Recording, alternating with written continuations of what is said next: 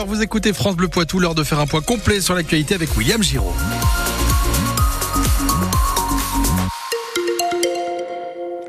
Départements du littoral français en alerte vague submersion ce dimanche de la Manche aux Pyrénées-Atlantiques en passant par la Vendée.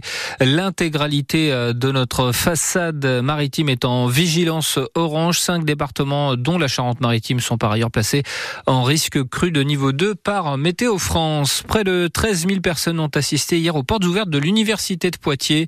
Euh, formation, démarches administratives ou encore logement. Des jeunes et leurs familles sont venus prendre des renseignements à l'heure des vœux sur la plateforme Parcours Sup. À Poitiers, ils étaient 80 réunis euh, hier dans le centre-ville pour demander un cessez-le-feu une nouvelle fois dans la bande de Gaza. Ils étaient 70 à Niort, toujours mobilisés euh, depuis le début du conflit au Proche-Orient.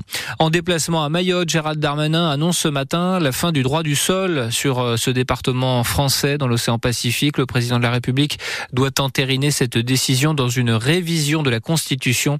L'annonce intervient alors que le territoire est bloqué depuis fin janvier avec des barrages routiers installés par des collectifs citoyens. Ils réclament des mesures contre l'insécurité et l'immigration incontrôlée.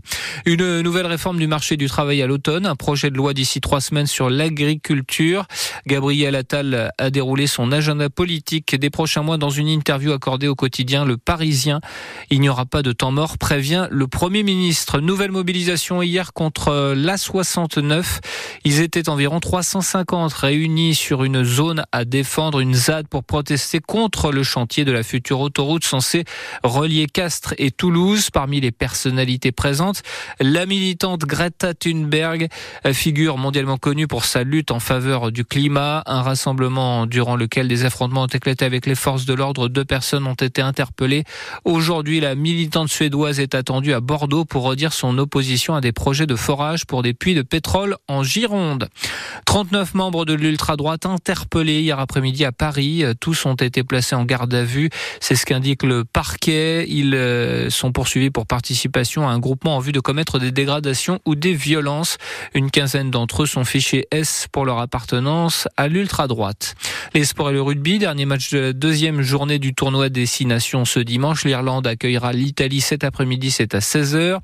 Le ballon ovale plus près de chez nous, 15e journée de National 2. Niort se déplace sur la pelouse de Groyer dans le Tarn cet après-midi. En fédéral de Poitiers joue à Bazas en Gironde. À chaque fois, c'est à 15h. En volleyball, victoire nette et sans bavure de Poitiers qui a écrasé la lanterne rouge Saint-Jean-d'Illac hier soir en Liga. 3-7 à 0 à domicile. Et puis le foot final de la Coupe d'Afrique des Nations ce soir à 21h. Le Nigeria affronte la Côte d'Ivoire, le pays hôte. La météo de votre